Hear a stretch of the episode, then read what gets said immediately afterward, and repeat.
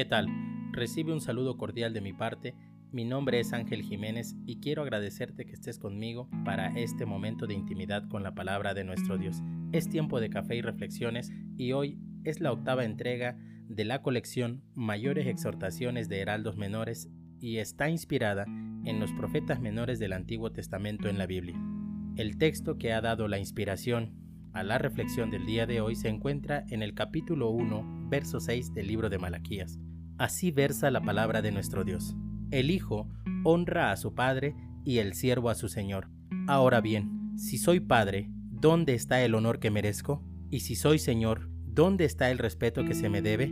Yo, el Señor Todopoderoso, les pregunto a ustedes. El texto que hoy nos ocupa tiene dos demandas bien específicas, honor y respeto. Malaquías es un libro que está compuesto por una serie de disputas entre el profeta, quien representa la voz de Dios, y el pueblo, que está dispuesto a sostener que no está haciendo nada malo. Considero que esta serie de controversias requiere nuestra especial atención y reflexión por el hecho de que tratan asuntos de mucha relevancia para nuestra relación con Dios. Así que hoy empezaremos con esta porción que está enfocada en el culto al Señor.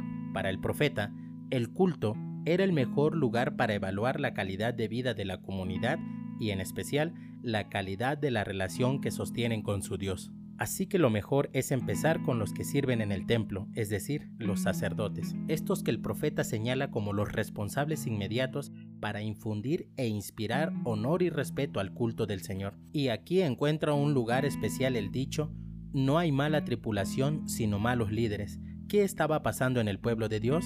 ¿Por qué Dios quiere entrar en una discusión con ellos? Mejor que Jesús, nadie lo pudo explicar. Si un ciego guía a otro ciego, los dos se van al hoyo. En Malaquías, el pueblo, guiado por los sacerdotes, ha hecho del altar del Señor algo despreciable, pues la ley demandaba que, en cuanto a los sacrificios ofrecidos al Señor, se debería presentar lo mejor que se tuviera, y por el contrario, también se especificó que no se aceptaría animal que fuese cojo, ciego o con defecto. Pero las cosas que están pasando son verdaderamente despreciables. Han llegado a un descaro tal que alguien, es decir, el Señor, tiene que confrontar porque ellos están tan cegados por su mal que creen que están haciendo lo mejor. Lo que a continuación voy a leerte se encuentra en Malaquías capítulo 1 versos 6 al 14 y obviamente lo he recortado pero tú estás en la libertad de acudir al texto y leer la porción entera. Les pregunto a ustedes, sacerdotes que desprecian mi nombre, ¿en qué hemos despreciado tu nombre?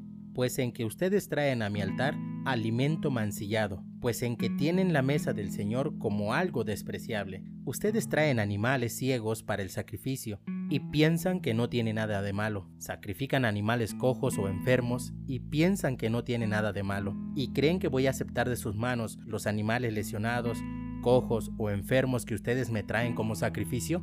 Maldito sea el tramposo que, teniendo un macho aceptable en su rebaño, se lo dedica al Señor y luego le ofrece un animal mutilado. Cuánta razón tenía el profeta, es decir, al evaluar nuestro culto a Dios, por no decir directamente la forma en que honramos y respetamos a Dios, podemos darnos cuenta de la calidad de vida que llevamos.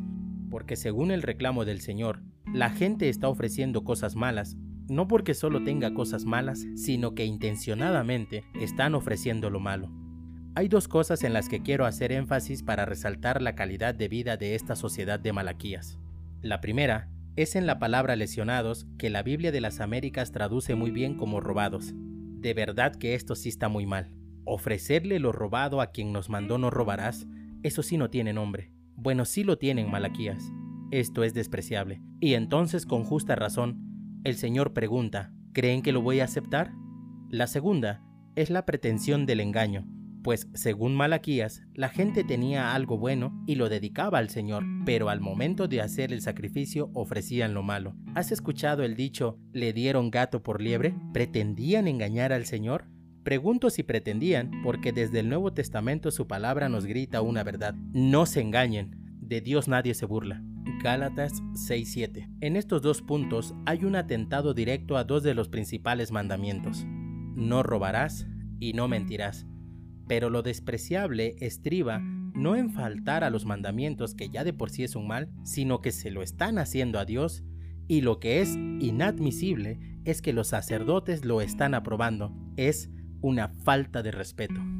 Con esta imagen que Malaquías nos presenta, nos enfrentamos a nuestra reflexión justo en el desafío que Dios hace a ellos y que en definitiva nos alcanza a nosotros. En Malaquías 1.8 el Señor tiene tres preguntas importantes. ¿Por qué no tratan de ofrecérselos a su gobernante? ¿Creen que estaría él contento con ustedes? ¿Se ganarían su favor? Aquí hay un punto importante para nuestra reflexión. ¿Por qué la pregunta está referida al gobernante? ¿Por qué no al vecino, a los amigos o a los familiares? La referencia al gobernante señala al tema de nuestra reflexión. Si tú supieras que alguien importante, reconocido, admirable, pero por sobre todo respetable, decidiera visitarte para comer en tu mesa, ¿acaso no harías tu mejor esfuerzo para honrarlo y mostrar tu respeto? ¿Acaso robarías algo y le dirías, ven, siéntate y come esto que me acabo de robar? ¿Le ofrecerías alguna comida que esté en descomposición? ¿Le darías gato por liebre? La respuesta es no, no cuando pretendemos ganarnos el favor de esa persona. Así que hay conclusión.